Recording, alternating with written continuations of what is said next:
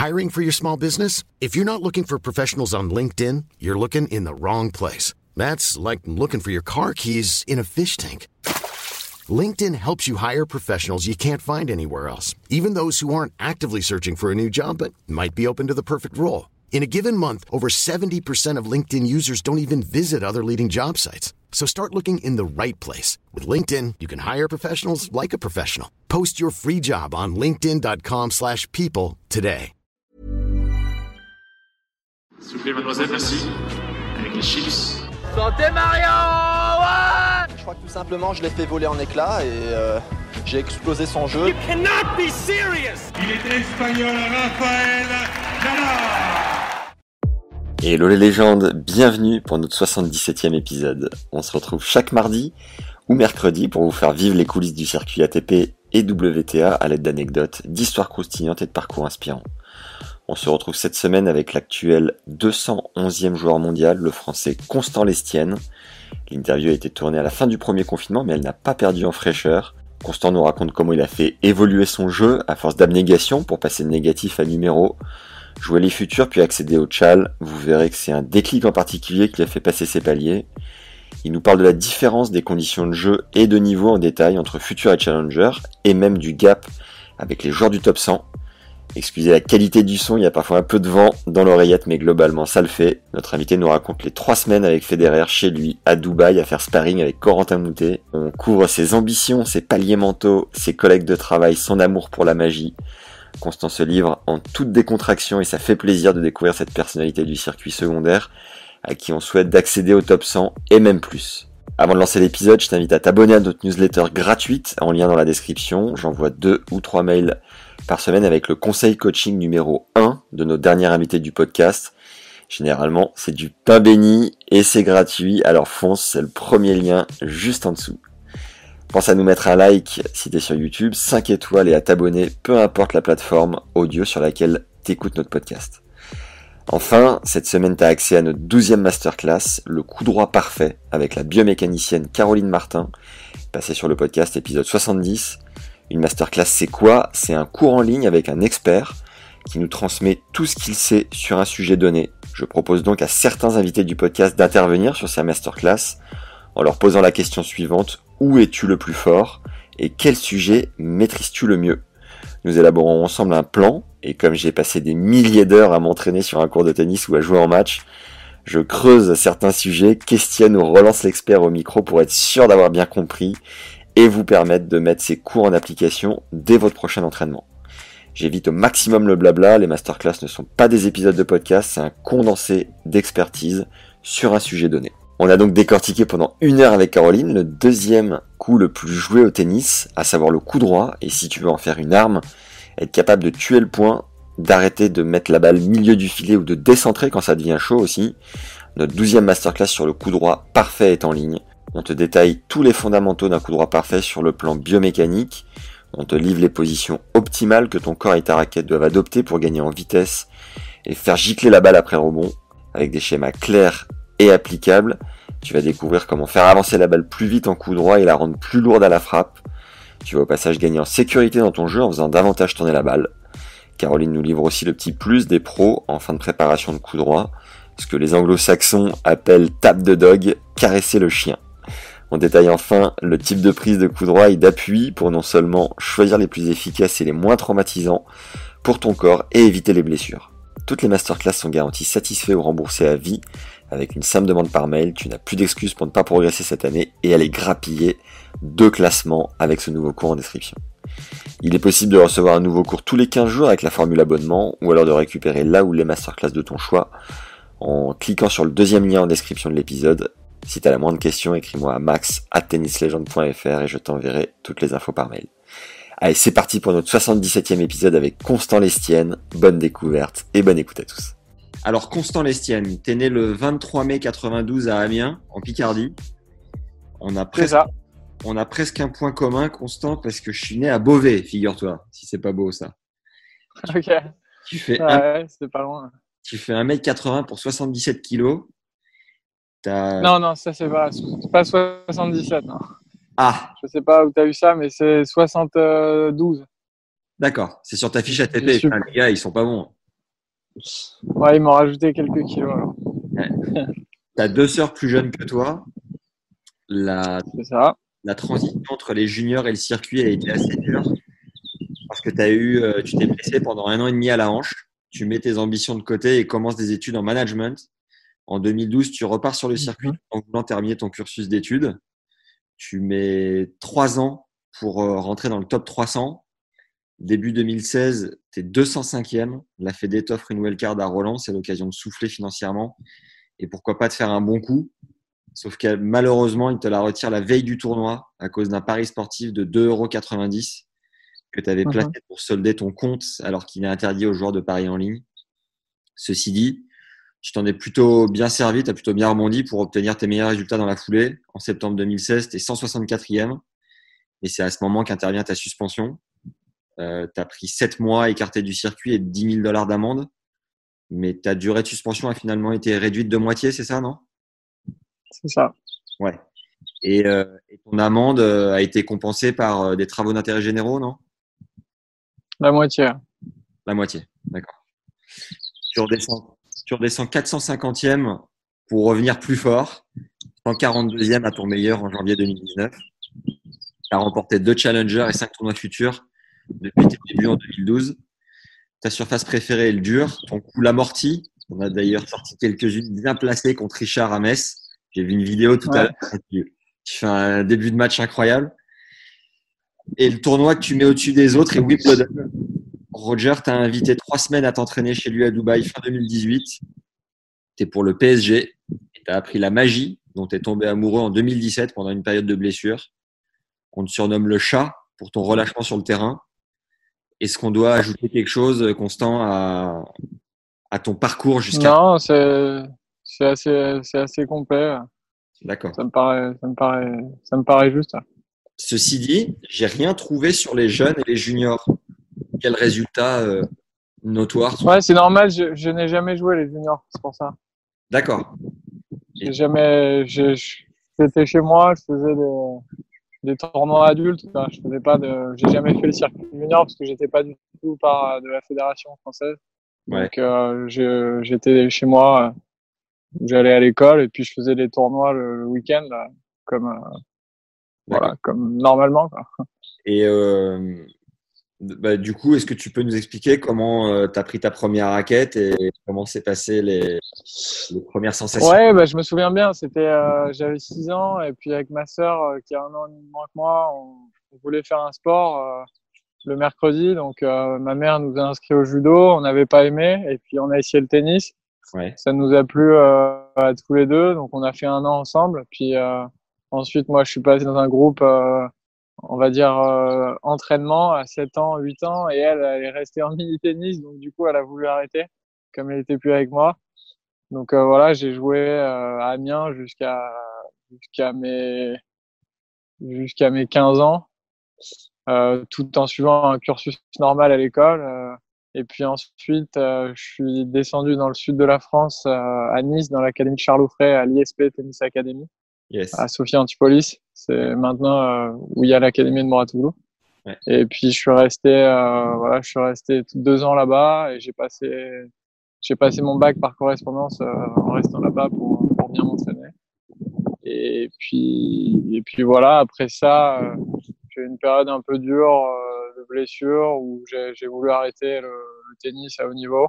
Ouais. Donc euh, après l'académie, je suis rentré chez moi. Et puis j'ai fait un, un BTS management des unités commerciales en école. Donc là, c'était 35, 35 heures semaine. Donc je jouais plus du tout au tennis. Et puis à 20 ans, euh, j'ai continué un peu à rejouer. Et, et là, j'avais j'avais le niveau euh, à peu près moins 15, moins 30. Donc euh, j'ai quand même fait continuer à faire des tournois. Et puis j'ai essayé de faire quelques futurs. Et c'est un peu la galère, mais ça m'a ça m'a donné envie. Et puis voilà, c'est de là que c'est parti ma carrière euh, Tu peux nous préciser ton évolution au classement français euh, de non classé Ouais. 30 Ouais, ouais. Alors non classé. Ensuite, euh, bon, je vais pas parler des intermédiaires, mais je vais faire les classements euh, parce qu'avant il y avait justement qu'un seul intermédiaire au mois de juin, mais maintenant je sais qu'il y en a plein. Je, je sais même pas comment ça marche. Mais oui, j'étais non classé 31, après 15-3, après 15-1, Après, je me suis maintenu une année à 15 ans. J'avais été un peu blessé. Ok. Après 3-6. Après 1-6. Après moins 4. Après moins 2. j'ai, pareil, j'ai été aussi blessé. Ouais. Après moins 4, je crois encore. Et après encore moins 4. Et après euh, promo ou moins 30 ou promo. À 17 ans, j'étais avec Gianni Mina, euh, euh, qui était aussi moins 4. On était les deux seuls moins 4 pour donner une idée de, du classement. Ouais. Euh, de ma génération, on était les, les deux au, au meilleur classement. Et puis à, à, à 15 ans, j'étais 3-6. C'est les seuls paliers que je me, que je me rappelle, mais dont je me rappelle. Donc, Mais t'étais- voilà. dans les combien euh, français? J'étais toujours dans les, jusqu'à mes 16, 17 ans, j'étais dans les 15, 20 meilleurs, quoi. C'était, ouais, dans les 15 meilleurs, peut-être. Et Ok. puis à 17 ans, je me suis rapproché dans les, dans les 3, 4 meilleurs, je dirais. Et puis après, voilà, il y en a plein qui arrêtent. euh, c'est, c'est un peu, voilà, il y en a plein qui, après le bac, décident de, de, de faire des études. Donc on était un peu moins. Et puis moi, je, je faisais partie de ceux qui ont, qui ont continué. Donc euh, après, voilà, en 92, c'était pas une génération très forte. Aujourd'hui, il y a Romain Arneodo qui est dans le top 100 en double. Il y a Gianni qui est un peu blessé, qui était quand même 220 aussi, je crois. Puis, euh, puis voilà, je crois, c'est tout. Il n'y en a pas eu d'autres qui sont rentrés dans les top euh, 500. Donc, t'as- t'es allé au bout de ton BTS Le BTS était assez drôle. J'ai fait un an euh, complet, euh, normal. Euh, Et au début de la deuxième année, je commençais à, parce que c'est vachement scolaire comme, euh, comme formation. Et je commençais à être un peu absent parce que voilà, je faisais un futur, c'était les, les qualifs, c'était le week-end, donc c'était bon. Mais quand je passais les qualifs, j'étais absent le lundi à l'école. Et donc là, je, je me justifiais aux professeurs, mais ils avaient un peu du mal à, à me laisser quand même venir, euh, enfin, à me laisser rater les cours sans valider les, les matières et tout ça. Donc, euh, au bout de, au bout de deux, trois mois de la deuxième année, ils m'ont demandé de faire un choix. Donc, euh, j'ai choisi de faire le tennis. Et donc, du coup, j'ai dû arrêter ma, ma formation. Mais par contre, ils m'ont dit que, comme j'étais sportif de niveau, euh, c'est tout ce que j'avais fait était acquis et que je pouvais reprendre à n'importe quel moment euh, en, au cours de la deuxième année pour valider le, le diplôme. Mais j'ai pas, je l'ai pas validé. Et donc, pour euh, soigner cette blessure euh, à la hanche, t'as pas touché la raquette pendant plus d'un an, quoi. Ouais, c'est ça. C'est vraiment ça. C'est même plus d'un an. hein. Un an et deux mois. Et euh, J'aime pas trop parler de ça parce que euh, voilà, mais je- en gros, oui, je pouvais, je pouvais, j'avais du mal à, je pouvais pas trop. C'était des périodes d'inflammation qui, qui, euh, qui n'étaient pas régulières et dures à, à savoir. Donc, je, je, il y avait des jours où j'étais bien, des jours où j'étais pas bien, mais pendant un an et deux mois, j'ai pas joué et avec quel fond t'es reparti sur le circuit? Parce qu'on sait qu'une saison coûte assez cher. Comment t'as comment t'as subvenu à, à ces besoins? Bah, mine de rien, quand on joue les futurs en France, en étant français, ça coûte pas très très cher. Parce que moi, vraiment, à l'époque, je me souviens, euh, voilà, fallait prendre l'IPIN, c'était 60 dollars par an, il fallait euh, payer son billet de train et puis le- les hôtels, on se, on partageait les chambres. Donc c'était des hôtels en général qui valaient 60, 70 euros, donc ça faisait, ça faisait un petit budget, mais c'était pas, c'était pas énorme. euh, voilà, je me souviens, on faisait des économies. Je prenais jamais, j'avais pris un taxi, euh, je prenais les avions les, les moins chers et tout ça, mais j'avais, c'était galère. C'est sûr qu'on gagnait pas d'argent, mais j'avais pas le souvenir d'en perdre énormément. Je faisais le simple plus le double. Et voilà, mes parents, euh, si j'avais un problème euh, que je pouvais vraiment plus euh, faire de tournois, je sais qu'ils m'auraient aidé. Et puis à côté de ça, je faisais aussi des tournois français que je gagnais en général, où des tournois, il y avait quelques centaines d'euros à la gagne dans ma région, en Picardie, dans les Flandres, en Normandie. Et voilà, c'était avec cet argent-là que j'arrivais à financer les premiers futurs. Mais voilà, c'était pas des frais. J'ai j'ai- j'ai jamais été en Asie, j'ai jamais été en Afrique, j'ai jamais été euh, aux États-Unis. J'ai- Vraiment, je faisais que les tournois en France et puis j'essayais de, surtout de me construire un bon niveau de jeu Ouais. qui ensuite allait me permettre de peut-être voyager en étant plus serein. Quoi. Mais au début, je, je sentais que j'avais pas le niveau me qualifier. euh, puis à chaque fois que je me qualifiais, je perdais au premier tour du tableau parce que les mecs étaient quand même plus forts. Donc euh, j'avais envie vraiment d'améliorer mon niveau et du coup, oui, je vais dire que ça coûtait pas très très très cher par rapport à ceux qui voyagent aux quatre coins du monde. Tu peux nous raconter ton tout premier point ATP Ouais, bah tout le monde s'en souvient de son premier point. Moi, c'était à Bressuire. j'étais euh, j'étais moins moins 15 je crois et j'avais eu un tableau de qualif de trois tours euh, vraiment dur. J'avais battu j'avais battu Thomas Giraudot qui devait être moins 15 aussi. J'avais battu euh, Baptiste Dupuis qui était numéroté, Ouais. euh, un gaucher. Et j'avais battu Sébastien Rocher qui était moins 30 aussi. Donc j'avais vraiment fait un bon tournoi de qualif. Et au premier tour euh, du tableau, j'avais joué contre Julien Dubaï, un, un Belge qui était 300, 360 à l'époque, Ouais. qui était tête de série 3.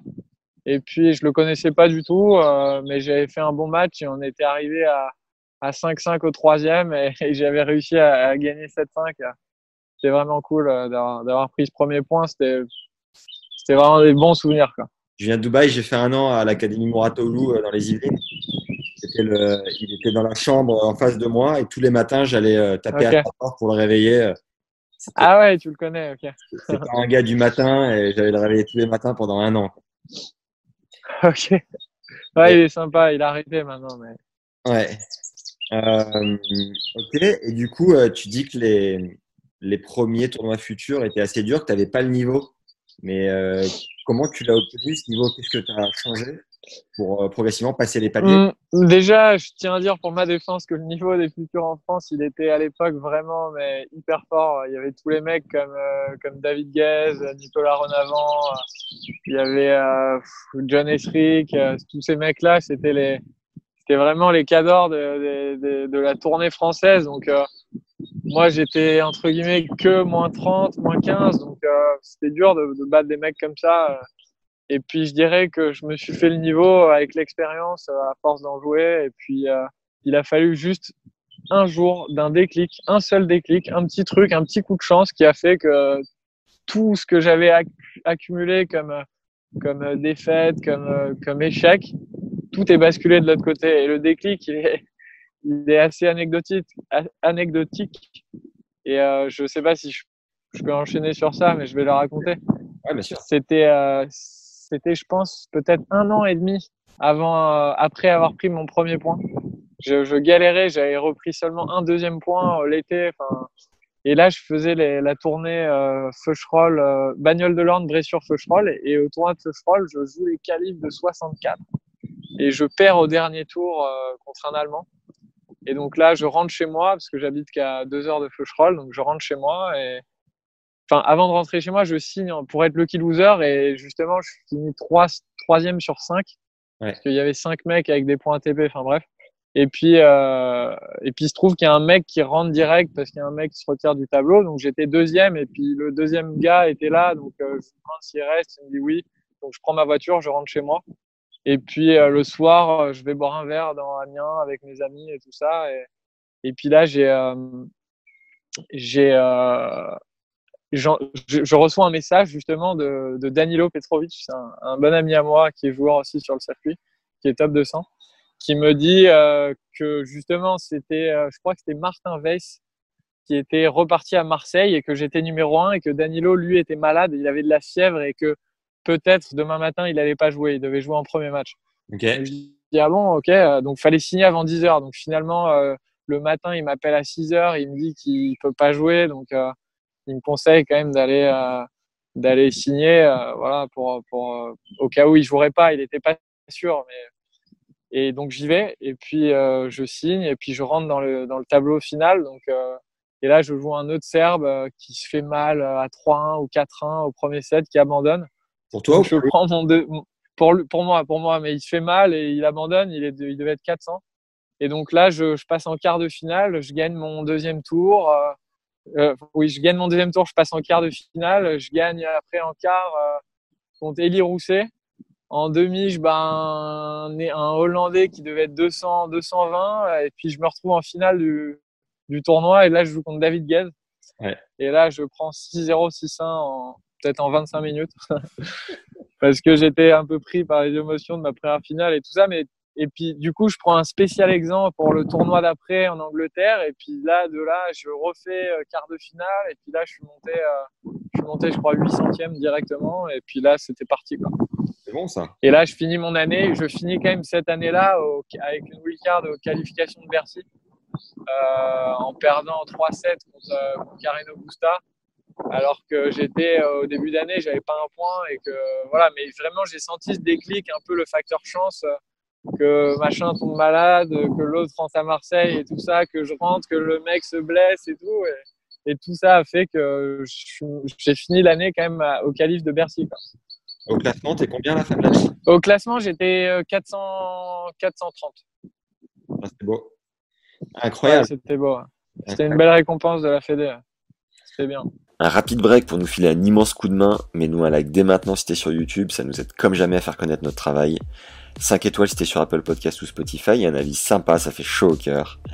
Abonne-toi à notre newsletter gratuite en lien dans la description. J'envoie deux ou trois mails par semaine avec le conseil coaching numéro 1 de notre dernière invité du podcast, ainsi que nos offres ponctuelles. Et si tu veux faire du deuxième coup le plus joué au tennis une arme, t'as accès à la masterclass sur le coup droit parfait avec la biomécanicienne Caroline Martin.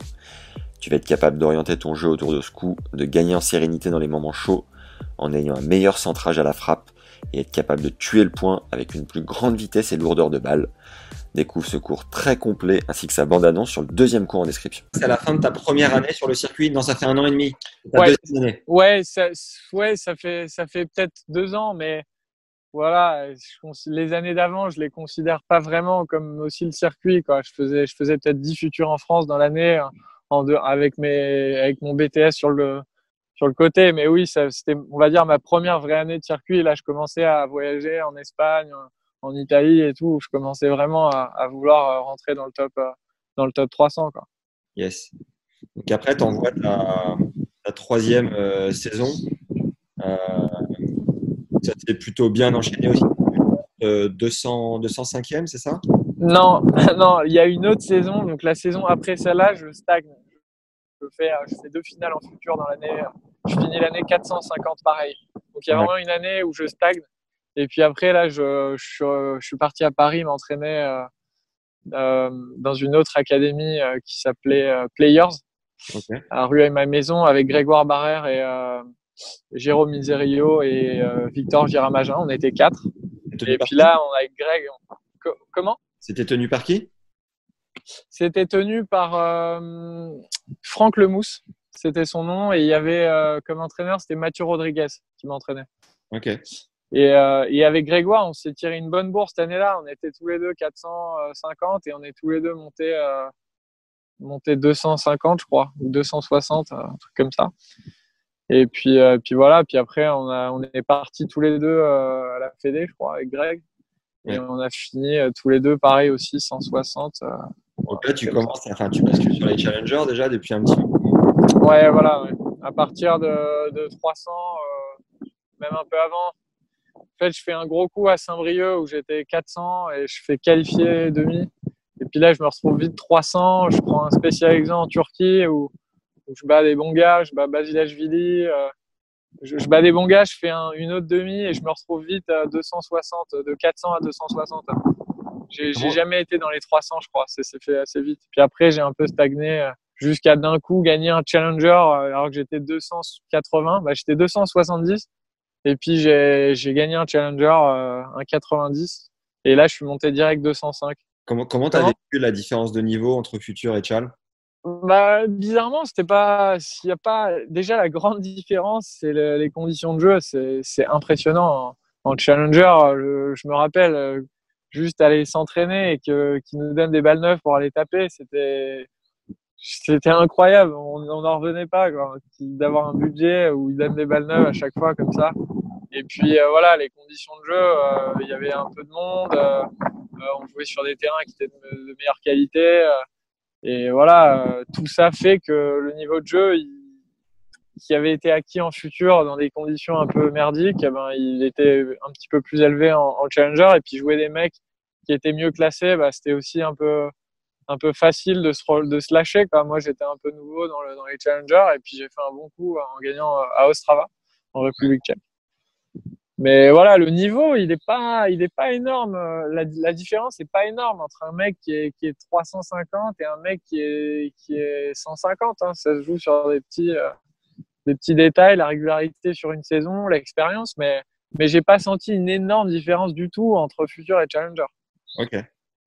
Est-ce que tu peux nous sortir une ou deux galères un peu mythiques que tu as vécues, que ce soit en futur ou en chal, des trucs un peu de l'espace quoi? Ouais, euh, bah, j'en ai une, j'en ai une qui était pas mal, mais c'était pas, c'était pas en futur. C'était, euh, je faisais les championnats du monde euh, par équipe avec la France en 16 ans. Je crois que c'était la, Coupe d'hiver, ça s'appelait. C'était à Prague et j'étais avec Alois Bust en coach et Gianni Mina et Romain Neodo. Et c'était la première fois de ma vie que j'allais faire un match à l'étranger. donc c'était à Prague. On avait tous 16 ans. Et puis on arrive à l'aéroport, euh, j'avais une petite valise noire que ma mère m'avait aidé à faire et tout.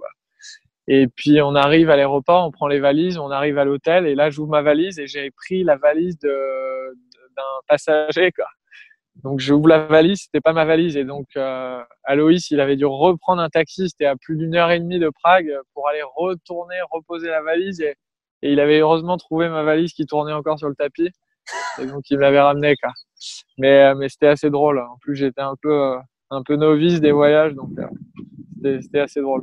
Et sur les futurs ou challengers Sur les futurs et challengers, j'ai j'ai vraiment pas d'anecdotes drôles, de trucs qui, qui me sont arrivés un peu inédits. Juste une fois, un futur en Espagne où je me souviens que j'avais hyper galéré à trouver le club mais vraiment, j'arrivais pas à prendre le train, à trouver la ville.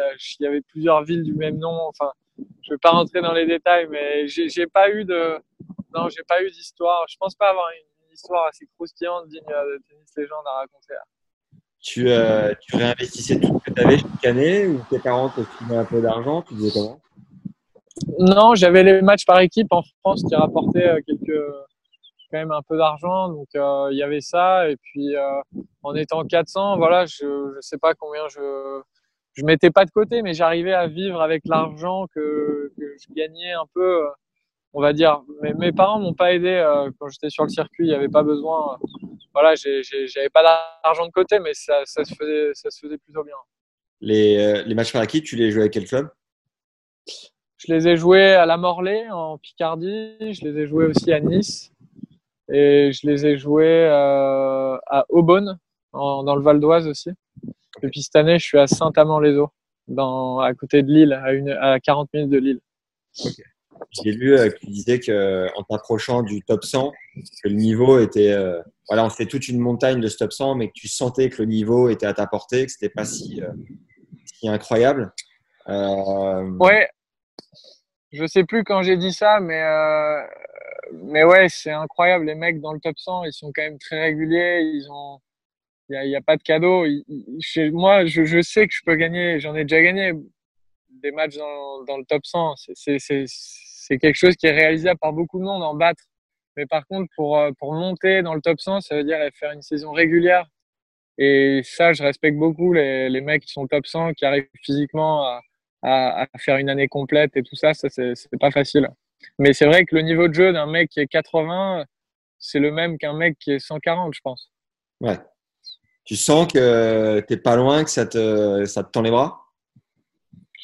Ouais, ouais, ouais, voilà, c'est ça. C'est juste ne pas être blessé, ne pas avoir de, de pépins physiques, euh, je pense. Et puis avoir confiance en soi, être prêt physiquement euh, et avoir un petit déclic, un petit coup de chance. Ça arrive, euh, des mecs qui, on en a vu plein, des mecs qui étaient le loser, qui gagnaient un, un ATP, ou des mecs qui voilà qui font un tournoi sur un nuage et que qui leur permettent après d'être tableau à tel tournoi et, enchaîner. Voilà moi je continue personnellement de, croire que, que c'est possible. Je j'en suis pas loin mais voilà il faut il faut persévérer dans dans ce qu'on pense être le, meilleur pour y arriver tu te donnes euh, je sais pas, tu as un nombre d'années ou nos limites, tu penses pas du tout à une deadline euh, Ouais, quand j'avais 22 ans, je me disais, allez, je me laisse encore deux ans. Many of us have those stubborn pounds that seem impossible to lose, no matter how good we eat or how hard we work out. My solution is PlushCare. PlushCare is a leading telehealth provider with doctors who are there for you day and night to partner with you in your weight loss journey. They can prescribe FDA-approved weight loss medications like Wagovi and Zepbound for those who qualify. Plus, they accept most insurance plans. To get started, visit plushcare.com slash weight loss. That's plushcare.com slash weight loss. Mais là, maintenant, j'ai 27, euh, j'ai arrêté de me donner des années. Je, je suis content, je, je suis hyper, euh, hyper content du travail que je fais. Et, et voilà, je, je, je, jouerai au tennis et j'essaierai d'y arriver si j'y arrive pas avant, jusqu'à la fin de ma carrière, jusqu'à ce que mon corps il, il me, il me dit stop, quoi. Mais je, je me donne pas un nombre d'années, non, parce que je sais que je, je peux vraiment y arriver, quoi.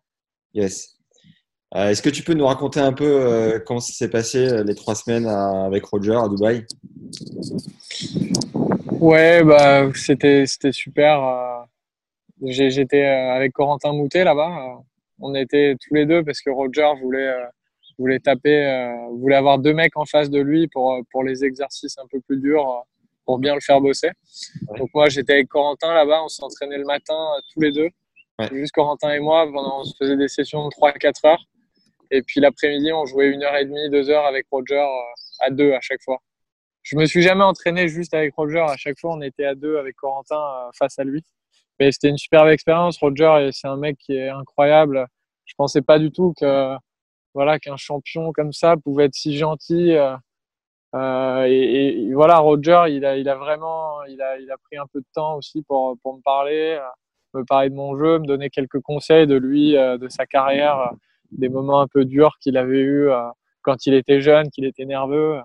Donc c'était vraiment hyper enrichissant euh, d'avoir d'avoir côtoyé un mec comme ça. Enfin, tout le monde le connaît, c'est Roger quoi. C'est une légende vivante.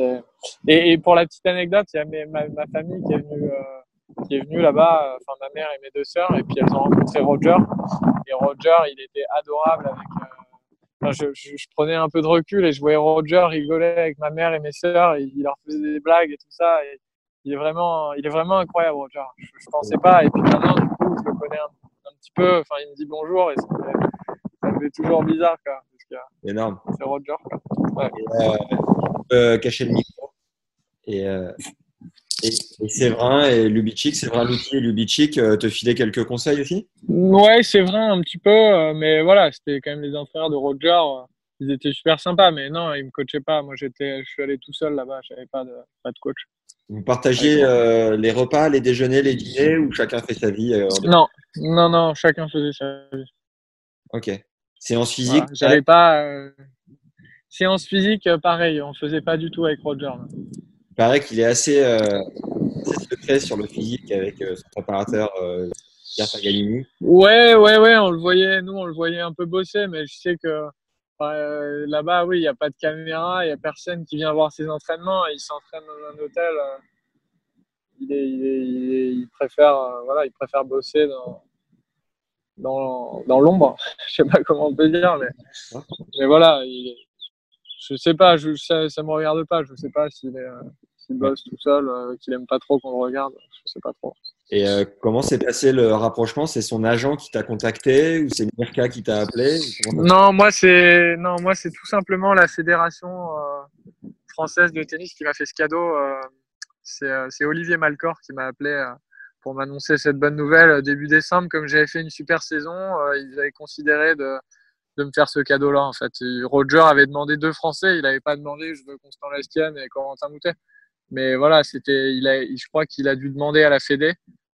Et puis la Fédé a voulu récompenser euh, les deux joueurs qui avaient peut-être fait la meilleure saison. euh, je je sais pas exactement, mais on m'a proposé et j'ai accepté. Quoi. Tu m'étonnes. Qui t'a surnommé le chat sur le, sur le circuit? Je sais même plus, mais c'est vrai qu'on m'a beaucoup comparé à, à Monsieur Messire, qui, qui, qui était surnommé le chat, qui a fait demi à Roland Ouais. et qui jouait un peu relâché, un peu comme une comme une guimauve. je sais pas trop, mais mais je sais plus d'où ça vient, mais mais beaucoup de monde m'a- m'a- m'associe à, à ce joueur. C'est quoi ton coup le plus naturel? C'est l'amorti de coup droit, ça c'est sûr. C'est incroyable. Mais c'est le coup le plus facile à faire pour moi. C'est plus facile à faire qu'un qu'un coup droit lifté. Quoi. Ah ouais, Ouais. Tu penses que t'en tentes combien par match? Euh, sur, sur dur, euh, pas beaucoup, peut-être euh, 10, mais sur terre, peut-être euh, 20. Quoi. Ton coup faible? Mon coup faible, euh, j'en ai pas, bien sûr. Je vais pas révéler mes coups faibles euh, sur Internet, attention. Après quoi tu t'accroches aujourd'hui? Qu'est-ce que t'a- t'aimerais vraiment euh, réaliser avant? J'aimerais vraiment euh, passer dans un premier temps la barrière du top 100. C'est ce que j'essaie de, de mettre en place. Et puis j'aimerais aussi, il y a quelque chose qui me tient beaucoup à cœur, c'est de me qualifier en Grand Chelem. Ouais. J'ai pas encore réussi. Là, les deux derniers Grands Chelem, j'ai perdu au dernier tour des qualifs. Et je sens que je suis de plus en plus prêt à. Justement, c'est ce que je parlais d'expérience. Avant, je trouvais ça impossible de gagner un match euh, en qualif. C'était impossible, le stress, le Grand Chelem. Puis j'ai gagné un match, deux matchs, trois matchs. À chaque fois, je perdais au deuxième tour tout le temps. Après, c'est passé en 3-7, nanana. Et puis pour la première fois, là, en août, à l'US Open, je, suis allé au dernier tour. Et puis là, en Australie encore. Et maintenant, je, je, trouvais ça aussi impossible de me qualifier.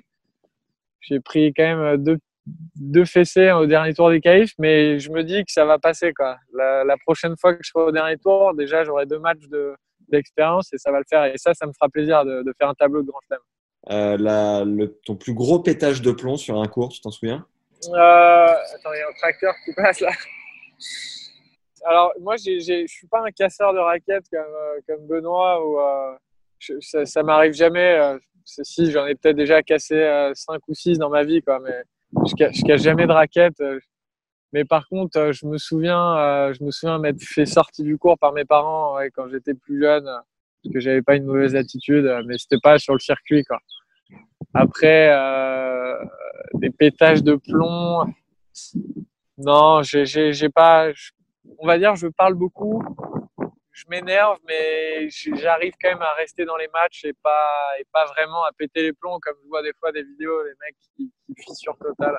Non, ça va encore. Mais dans la tête, je, je pète les plombs, mais je le montre pas trop extérieurement. Ouais. Selon toi, quelle est le, la plus belle main sur le circuit? Bah, Benoît, c'est le premier mec qui me vient à l'esprit. Benoît Père, je trouve que euh, bah, j'ai déjà joué contre lui, avec lui. Il met vraiment la balle où il veut, en amorti de revers, même en, en amorti tout droit. Après, euh, j'adore, euh, j'adore. euh, Qui c'est qui a une bonne main bah, pff, Je vais pas dire Roger parce que c'est trop simplé, non. Mais je vais dire Rafa. Rafa, il, il m'épate. En fait, Rafa, parce que Rafa, on croirait pas d'un premier abord tellement il est puissant, mais il a une main. Ouais. Je, je, je faisais, je me faisais cette réflexion, je ne l'ai jamais vu de ma vie rater un slice de revers. On voit qu'il fait souvent des slices de revers Londine et je l'ai jamais vu en rater un. Et à chaque fois qu'il fait une amortie, il gagne le point. Et ça, et les volets amortis aussi qu'il vient déposer, Rafa, il m'impressionne aussi. hein. Mais Benoît, voilà, c'est plus spectaculaire. euh, C'est voilà, c'est des rétros, des machins, c'est c'est magnifique. hein. Un épisode avec Fabrice Santoro qui me disait que selon lui, la plus belle main était peut-être Rafa venant de Santoro. C'est quand même euh, incroyable. Voilà, c'est ça, c'est ça. Donc c'est à dire que mes, mes analyses ne sont pas si terribles. Euh, Est-ce que tu as une sorte de mentor sur le circuit de, de gars qui t'inspirent, euh, dont tu essayes de prendre un peu exemple Euh, non, non, non, non, non. J'ai pris un peu de, de, de- voilà de de tout le monde. Euh, J'aime bien. Il y a un mec qui me fait bien rire et que j'adore parler avec lui, c'est Stéphane Robert. Il- je sais qu'il aime bien lui donner des conseils aux petits jeunes et tout ça, d'expérience. euh, mais c'est pas du tout un mentor. Non, non. J'ai pas de mentor. T'a, euh, t'as eu deux trois discussions avec lui qui t'ont débloqué des trucs ou? Non, pas débloquer des trucs, mais de voir comment il est, comment il se comporte et comment il est, son approche par rapport au tennis, ça, ça fait toujours du bien, je sais pas, d'être avec lui, de parler avec lui. J'ai l'impression que ça, ça nous relâche et ça nous fait prendre, euh, prendre du recul. J'adore ce mec. Ouais, il est incroyable.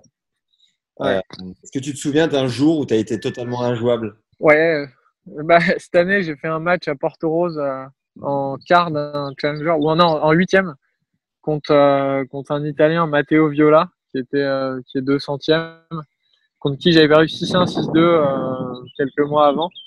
Et là, j'avais j'ai gagné 6-0, 6-1 en, en 35 minutes. C'était pareil le soir, euh, de nuit. euh, j'ai l'impression que je pouvais rien rater. Tout ce que je tentais, ça passait. Quand il m'a serré la main, il était défait, mais il m'a quand même dit bravo. Mais je sentais, il, il comprenait pas du tout ce qui, venait de se passer. Quand il, il a vraiment pas compris. Mais voilà, ça arrive rarement quand même. Mais ça m'est arrivé quelques fois dans ma carrière. Mais le dernier en date, c'était celui-là, cet été à Porto. Est-ce que tu as une bête noire? Hum, j'ai pas la sensation d'avoir une bête noire. Juste, il y a, quelques mecs que j'ai eu du mal à jouer. Il y a David Guest que j'ai perdu six fois d'affilée avant de battre une fois. pour la première fois. Mais sinon, il y a Elias Simmer que j'ai joué quatre fois, que j'ai perdu quatre fois, 6-4, 7-5 au troisième. Mais après, les mecs que j'ai tout le temps perdu, non, je crois pas. J'ai pas de bête noire, non. J'ai pas un mec où je me dis, ouais, c'est mort. Non. Quel a été la, plus grosse, le plus gros frisson que tu as eu sur un cours C'était où? Le plus gros frisson que j'ai eu, c'est la première fois que je me suis qualifié en ATP. C'était à Estoril. Euh, et, là, j'étais pas très bien classé. Je devais être, euh, je devais être 3 ou 400. Et, et j'avais battu Pedro Souza au dernier tour des cages devant son public au Portugal 7-6, euh, 7-6. Et j'ai jamais, ouais, là, me qualifier, de m'imaginer euh, faire un tableau d'ATP et tout, à la balle de match, je me souviens, il a fait un revers qui, qui, est sorti en longueur. J'ai vraiment, j'avais des frissons même là en le racontant, ça, ça me rappelle des souvenirs, c'était trop cool. Et après, voilà, les deux fois j'ai gagné le Challenger, le, fait de finir une semaine en vainqueur, c'est, ça fait quand même plaisir aussi. Hein. Ton premier tour contre Gasquet à Metz, tu l'as vécu quand? Est-ce que tu commences euh, méga agressif, tu mets que des. tu, le, tu le prends à la gorge. Ouais, ouais, bah mais là, voilà, c'était un match que je prenais vraiment. Euh, je, suis vraiment parti du début en me disant que j'allais le battre. Quoi. Je, me voyais bien le battre avec mon jeu. Euh, on s'était entraîné pas mal de fois ensemble euh, l'hiver au CNE. J'arrivais à lui prendre des sets et tout ça. Et, et je, et voilà, Richard, bah, j'ai eu une ouverture à 4-3, 0-30. Et, et puis finalement, bah voilà, l'expérience a parlé. Euh, j'ai raté un ou deux passings à 30 A, machin. Et puis au deuxième set, il a pris plus confiance et moi un peu moins. Mais, mais c'est vrai que Richard, je, je, savais ce qu'il faisait avec son revers, euh, ses coups pour croiser et tout ça. Et j'avais vraiment mis une tactique en place de, de, de, lui rentrer dedans. Et puis voilà, comme je jouais un mec qui était si bien classé, j'avais un peu euh, moins de pression que jouer un autre match. Donc c'est vrai que j'avais fait un bon match, mais malheureusement, il m'avait quand même battu. Est-ce que ça t'est arrivé de faire la bringue un peu sur le circuit? Mmh, Non, pas, non, pas énorme. Oui, ça m'est déjà arrivé d'aller boire des bières euh, après avoir perdu, euh, avoir perdu un match euh, au bout du monde avec les mecs au tournoi. Voilà, on est toujours toutes, les semaines ensemble. Mais par contre, oui, j'ai jamais fait des bringues à me toucher à, 6 heures du mat en tournoi et tout ça. ça c'est non, parce que j'allais pas à l'autre bout du monde pour, ça. Euh, mais, voilà. Est-ce que tu penses qu'il y a un moment dans ton évolution que tu as pris boulard euh, bah alors là, ça c'est pas c'est pas à moi de le dire. Si j'avais si je, je, je pense pas. Après, j'espère pas surtout, mais mais non parce que tous les mecs euh, voilà qui sont qui sont moins bien classés euh, que je vois faire des futurs, je, je suis vraiment je suis en contact avec eux tout le temps et je sais où ils sont et que c'est dur et tout ça. Et, et voilà, moi, je je suis pas, je suis pas non plus un génie du tennis. Je suis, je suis que deux centièmes. Donc, euh, j'essaie de pas le boulard, tout simplement, parce que voilà, j'aime pas trop ça. Est-ce que tu te souviens de ton tout premier sponsor et ta toute première dotation de fringues, ce que tu as ressenti quand tu l'as reçu? Ah ouais, alors je m'en souviens très bien, c'était grâce à Charles Offray, il m'avait dégoté un contrat Adidas sur, euh, sur deux ans, j'avais 15 ans et quand j'avais ouvert les cartons et que je voyais des trucs Adidas emballés neufs et que je me disais que c'était pour moi, tout ça, c'était voilà, c'était incroyable. Et même encore aujourd'hui, quand j'ai des avis, euh, aujourd'hui je suis avec le coq euh, et quand je reçois des habits sous, sous blister, c'est, je réalise juste à quel point j'ai de la chance. C'est stylé en plus le coq. Il, il vous file des, des, vêtements de ville aussi?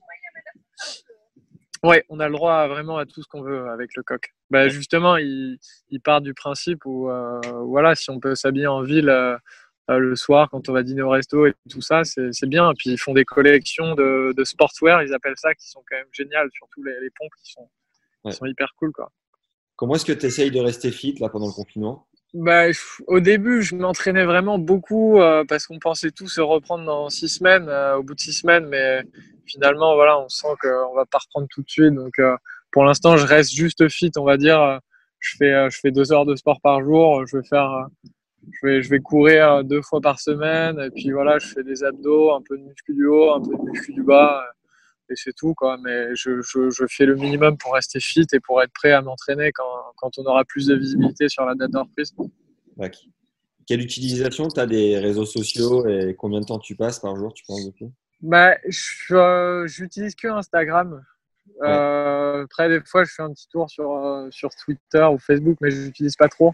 Mais Instagram, euh, ouais, j'y passe peut-être, euh, peut-être, euh, je sais pas, 40 minutes par jour quand même. C'est c'est beaucoup trop, quoi. Mais, mais je sais qu'il y en a euh, qui utilisent ça beaucoup plus. Mais euh, j'ai- j'aime pas trop être dépendant des réseaux, mais c'est quand même important. euh, pour plusieurs choses, euh, les moyens de communication, l'image, les sponsors. Donc on est obligé d'y être.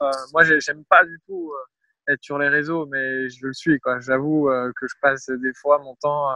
des fois, je regarde des stories, mais je me dis pourquoi? Je veux savoir ce que les autres font. Mais, mais voilà, on va dire que c'est la nouvelle, la nouvelle vie, la nouvelle génération qui fait qu'on est comme ça maintenant. Quoi. C'est quoi tes 3-4 comptes Je l'assume. un peu référents Mes 3-4 comptes que je suis, euh, alors c'est que des comptes de magie. Euh, je, Ah suis, je suis quand même les trucs de tennis et tout ça, mais l'Instagram, je m'en sers beaucoup pour la magie, euh, suivre des, des magiciens et, et prendre des idées de, de ce que je vois. Énorme. Mais sinon, je suis tous les mecs de tennis là. Non, pas, tous les joueurs, mais tous les comptes ATP tout ça où ils relaient euh, toutes les vidéos. Euh, tennis légende. Enfin, les, les, j'ai- j'aime bien avoir des, vidéos euh, qui, m'intéressent et qui donnent, donnent du plaisir à voir. J'ai, pas envie de, voir. J'ai pas envie de voir Tsitsipas, euh, savoir ce qu'il fait dans son salon. Enfin, je m'en fous. Quoi. C'est, voilà, j'aime bien avoir des vidéos de paddle, des points incroyables, des, trucs comme ça qui, qui, qui divertissent. Quoi. Tu peux nous dire comment tu as appris la magie et comment tu. Enfin, qu'est-ce que tu kiffes dans la magie? Ouais, bah, j'ai toujours un peu aimé ça, mais quand j'ai en 2017 que j'étais à, la Fédé, j'ai eu une pubalgie pendant pendant plusieurs mois et je savais que j'allais pas jouer pendant pendant trois quatre mois. Donc du coup, j'ai voulu commencer la magie. Je suis allé dans un magasin à Paris et puis là, j'ai vu deux mecs dans le magasin de magie qui faisaient voler des cartes et tout ça dans tous les sens j'étais impressionné. Ils m'ont vu les regarder, ils sont venus vers moi, ils m'ont demandé comment je m'appelais, si j'étais magicien depuis longtemps. Je leur ai dit non, euh, je viens, juste de commencer, euh, je, je connais rien. Ils m'ont dit vas-y, vas-y, fais-nous un tour. euh. Puis là, donc je me mets à trembler, j'essaie de faire un truc pourri que j'avais vu sur YouTube. Et puis il me dit bah tiens, regarde, mets ton doigt comme ça, machin. Puis bref, en fait, ces deux mecs-là m'ont emmené dans un bar après, ils m'ont fait de la magie pendant deux heures, j'avais des étoiles dans les yeux. Et là, je me suis dit, oh là là, j'adore ça, je veux en faire, je veux être comme eux. Et puis tous les jours, vraiment sans exception, on, a, on se donnait rendez-vous le soir pour dîner et on passait des moments ensemble et ils m'ont tout appris. euh, Je leur dois tout euh, à ces mecs-là. T'es toujours pote avec eux? Et, ah, je suis toujours pote avec eux. euh, Je les vois, je les vois pas tous les jours, mais c'est voilà, c'est grâce à eux que, que j'ai aujourd'hui un bon niveau en magie. C'est bon ça. ils m'ont tout appris. Eux, ils en faisaient depuis longtemps. Et voilà. Et genre, dans, le, dans les player lounge, dans les clubhouse, t'es réputé pour faire des tours non-stop ou... Ouais, au début, j'en faisais beaucoup euh, parce que j'essayais de m'exercer et voir si mes tours ils fonctionnaient. Mais maintenant, on va dire euh, que j'en fais un peu moins euh, dans les dans les dans les player lounge et tout ça.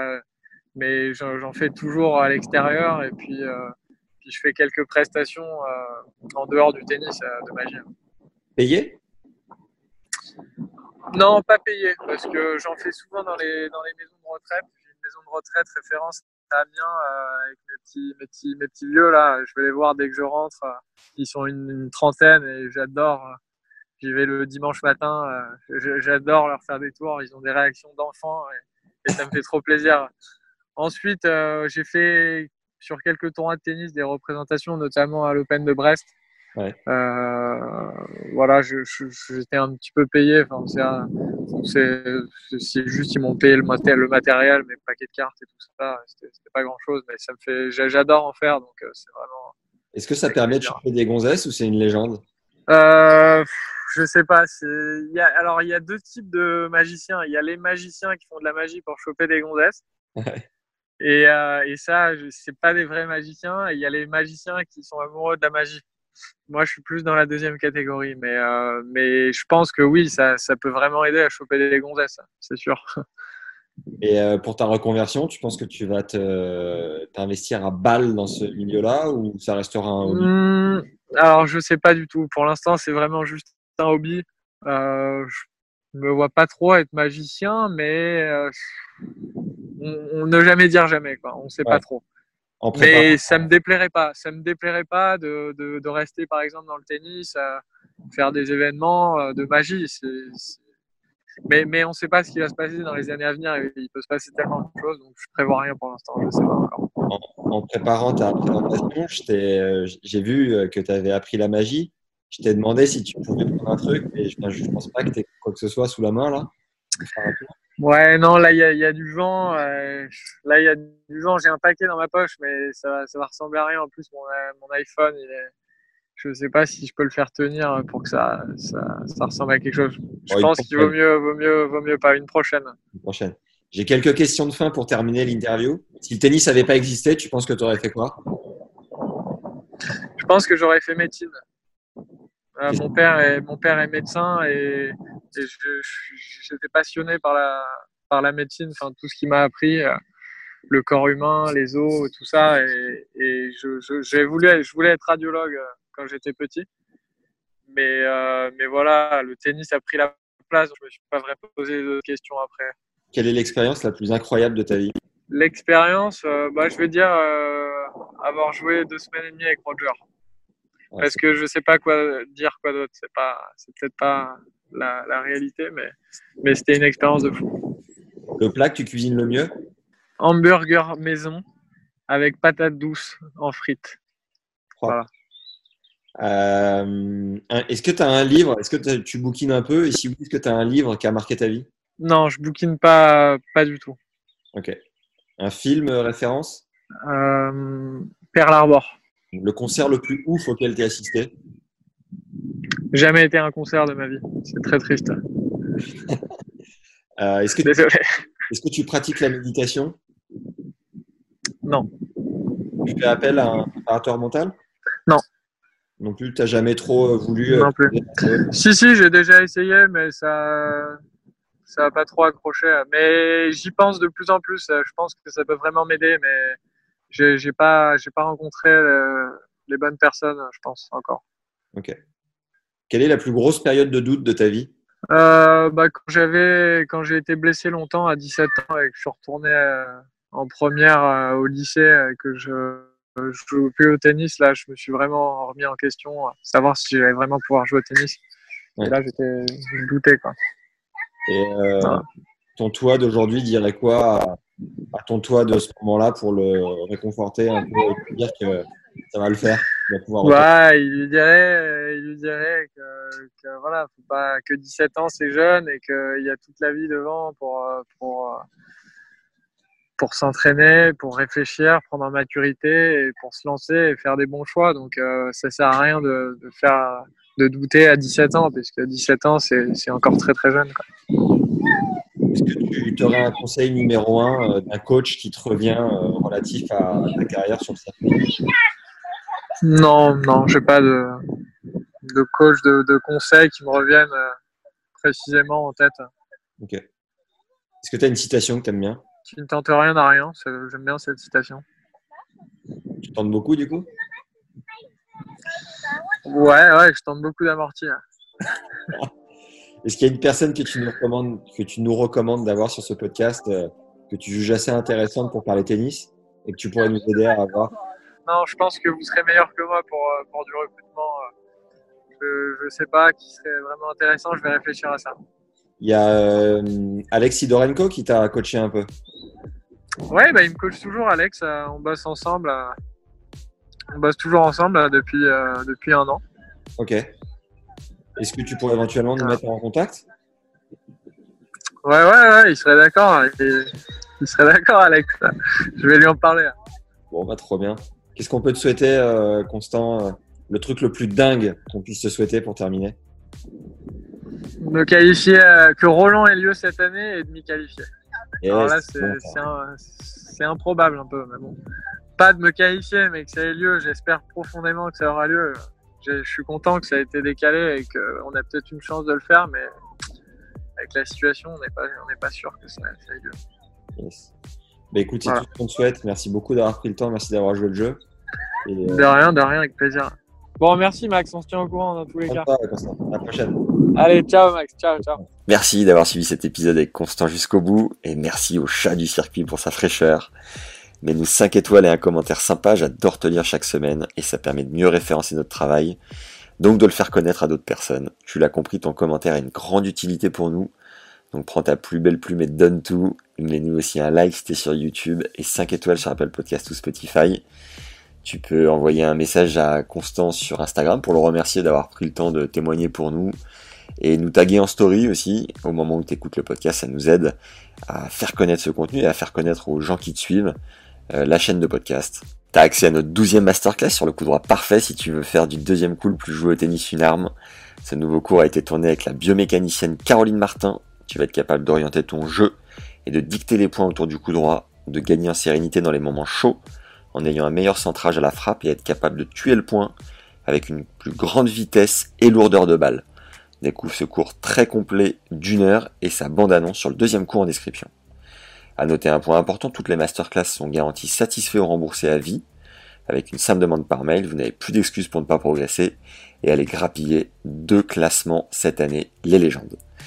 T'as une offre pour t'abonner dans le lien en description et pour recevoir un nouveau cours tous les 15 jours et ainsi fracasser tes barrières sur le terrain et si tu veux avoir accès à une seule masterclass en particulier, c'est possible. On en est donc à la douzième et les 11 précédentes sont listées en bas de la page en description. Tu peux les commander directement ou alors en m'écrivant un mail à max.tennislegende.fr. Et si ta carrière est derrière toi mais que tu veux quand même mettre ta pierre à l'édifice, n'hésite plus une seule seconde. Et par avance, un immense merci. Vous êtes une trentaine de légendes à avoir soutenu le podcast jusqu'à maintenant sur la plateforme Tipeee. Tipeee, c'est un moyen de nous soutenir financièrement à l'aide d'un don à partir de 3 euros ou plus si le cœur t'en dit. Tu as le lien dans la description de l'épisode ou alors tu peux le faire en tapant T-I-P-E-E-E, -E, Tipeee donc, avec 3 E, suivi de Tennis Legend Podcast dans Google. Le premier lien devrait être le bon et ainsi tu pourras nous régaler. Merci par avance. Blague à part, ça fait hyper plaisir de se sentir soutenu. Voilà, je, je le répète chaque semaine, mais ça fait une énorme diff à la fin de l'année et vraiment chaque type compte. Donc euh, voilà, n'hésitez plus.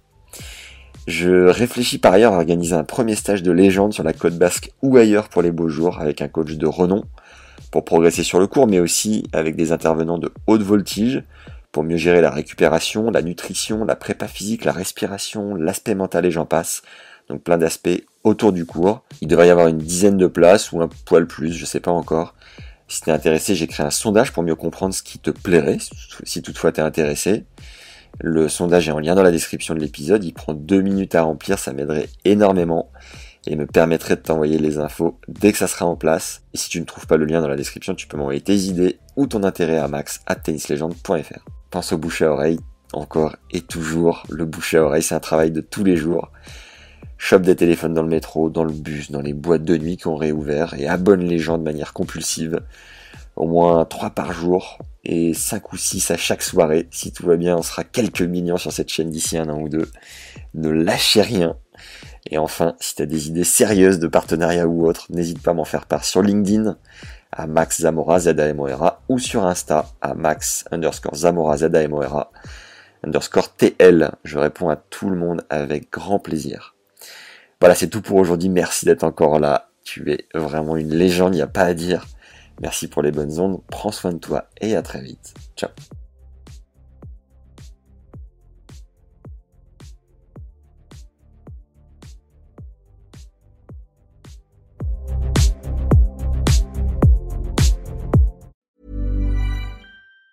Mom deserves the best, and there's no better place to shop for Mother's Day than Whole Foods Market. They're your destination for unbeatable savings, from premium gifts to show-stopping flowers and irresistible desserts. Start by saving 33% with Prime on all body care and candles. Then get a 15-stem bunch of tulips for just $9.99 each with Prime. Round out Mom's menu with festive rosé, irresistible berry chantilly cake, and more special treats. Come celebrate Mother's Day at Whole Foods Market.